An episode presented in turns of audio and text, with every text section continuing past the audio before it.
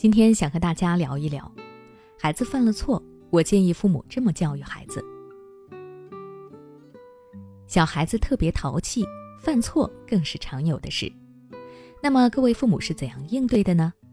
是批评一顿，还是直接打一顿？或者说，可能更加文明一些，采用理论教育的方式呢？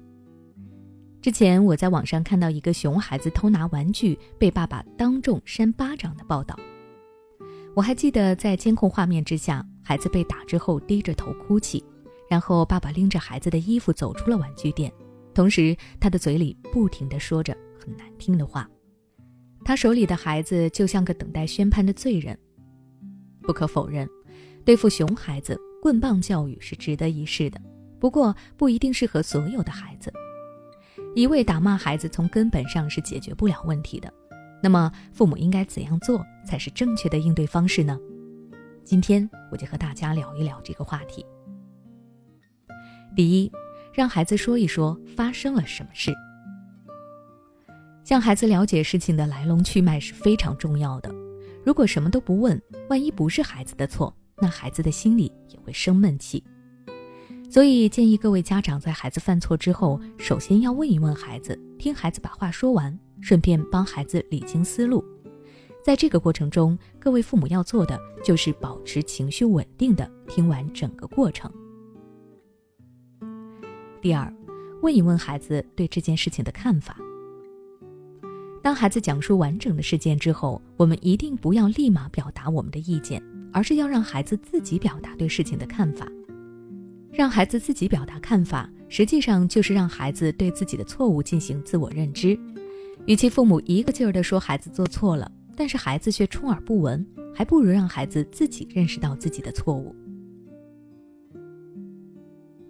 第三，询问孩子事后应该怎么解决。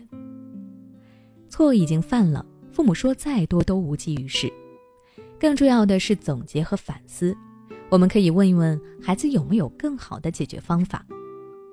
孩子通过思考。也会反思自己在遇到下一次类似事情的时候，如何才能很好的应对同样的问题，而不会犯相同的错误。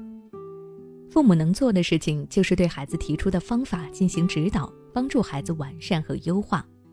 这既能让孩子自己充分思考，也能促进父母和孩子之间的关系。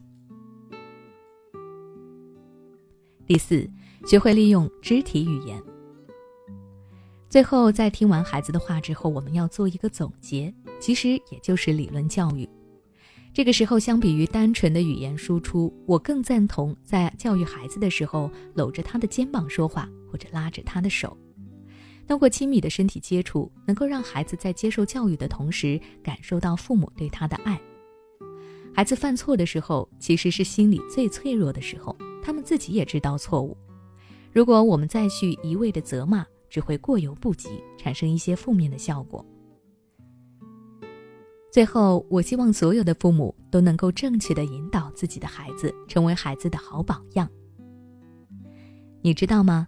你处理孩子情绪的方式，决定了他的性格与情商。温和包容的父母带给孩子温暖和力量，而焦虑、暴躁、过度激娃的父母会毁掉孩子的内心力量。别担心，现在有个机会带你摆脱育儿焦虑。关注微信公众号“学之道讲堂”，回复关键词“焦虑”，参加“焦虑妈妈变形记”训练营，每天花十五分钟，成为智慧妈妈，从容应对孩子问题。